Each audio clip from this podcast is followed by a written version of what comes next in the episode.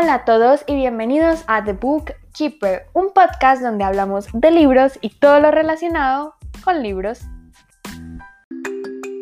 Hoy les traigo una recomendación rapidita, una untadita. Entonces, nada, vamos a empezar. El libro en cuestión es El arte de engañar al karma de Elizabeth Benavent. Este libro es un tocho gigante, pero súper rápido de leer. Yo lo leí entre lecturas pesadas, ya fueran en lecturas del colegio o lecturas así de fantasía y la verdad es que no sabía cuánto lo necesitaba. Necesitaba una historia fácil de leer, un romance chévere y esto fue me cayó como anillo al dedo. Y les voy a contar la sinopsis. Es, un poquito rara, pero, pero creo que les puede gustar bastante. Resulta que tenemos a nuestra protagonista, Catalina. Ella tiene 30 años y pues es una actriz medio fracasada, por decirlo así. Y pues eh, comparte el apartamento con otras chicas, eh, no está feliz con su trabajo, en fin. Y resulta que un día tiene que ir a organizar el apartamento de su tía, eh, que murió hace ya rato, hace ya bastante tiempo, y en el apartamento se encuentran unos cuadros. Pero resulta que nadie de la familia sabía que la tía pintaba, o sea, era como top secret.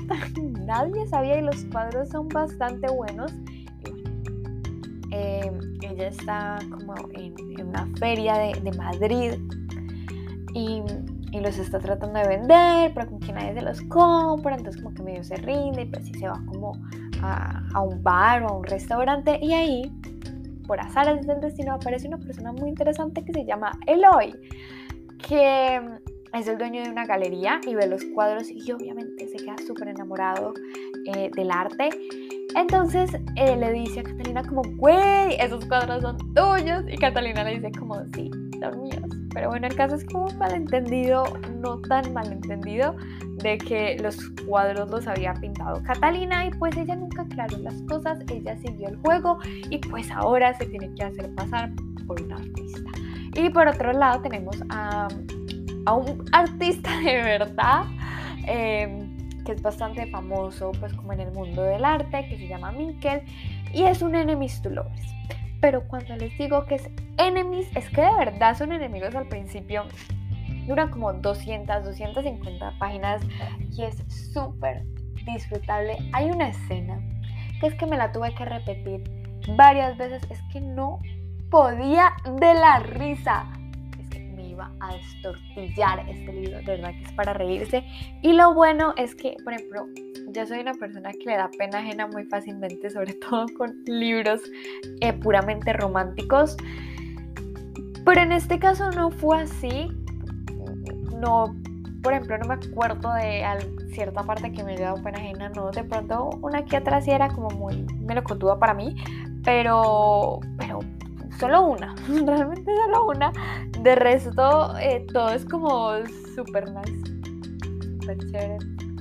Em, como les digo, es una lectura muy rápida porque engancha muchísimo y aunque sea un libro bastante gordito, les digo que es que el enganche que te pegas este libro es, es impactante. Yo no sé qué le puso a la autora, pero no lo vas a poder soltar.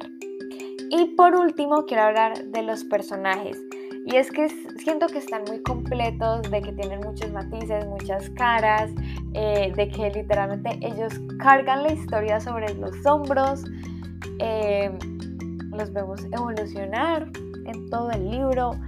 Eh, y a pesar de que, por ejemplo, yo no tengo la edad de la protagonista, la protagonista me lleva ya muchos años, obviamente no me puedo identificar con ciertas cosas por las que ella está pasando, pero sí las entiendo, sí las puedo ver si me llegan a tocar un poquito como eh, el corazoncito.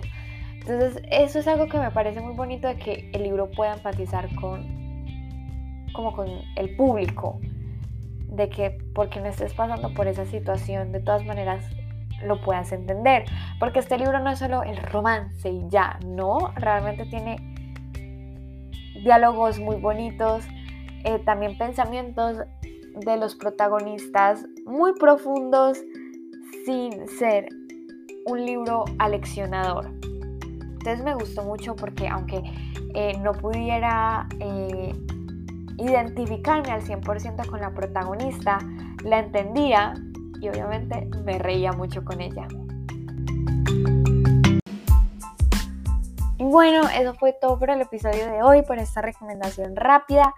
Eh, díganme por Instagram, arroba TheBookkeeper2020, si se piensan leer el libro, si han leído más libros de la autora, por cuál me recomiendan seguir, porque realmente que yo quiero seguir leyendo Elizabeth Benavent.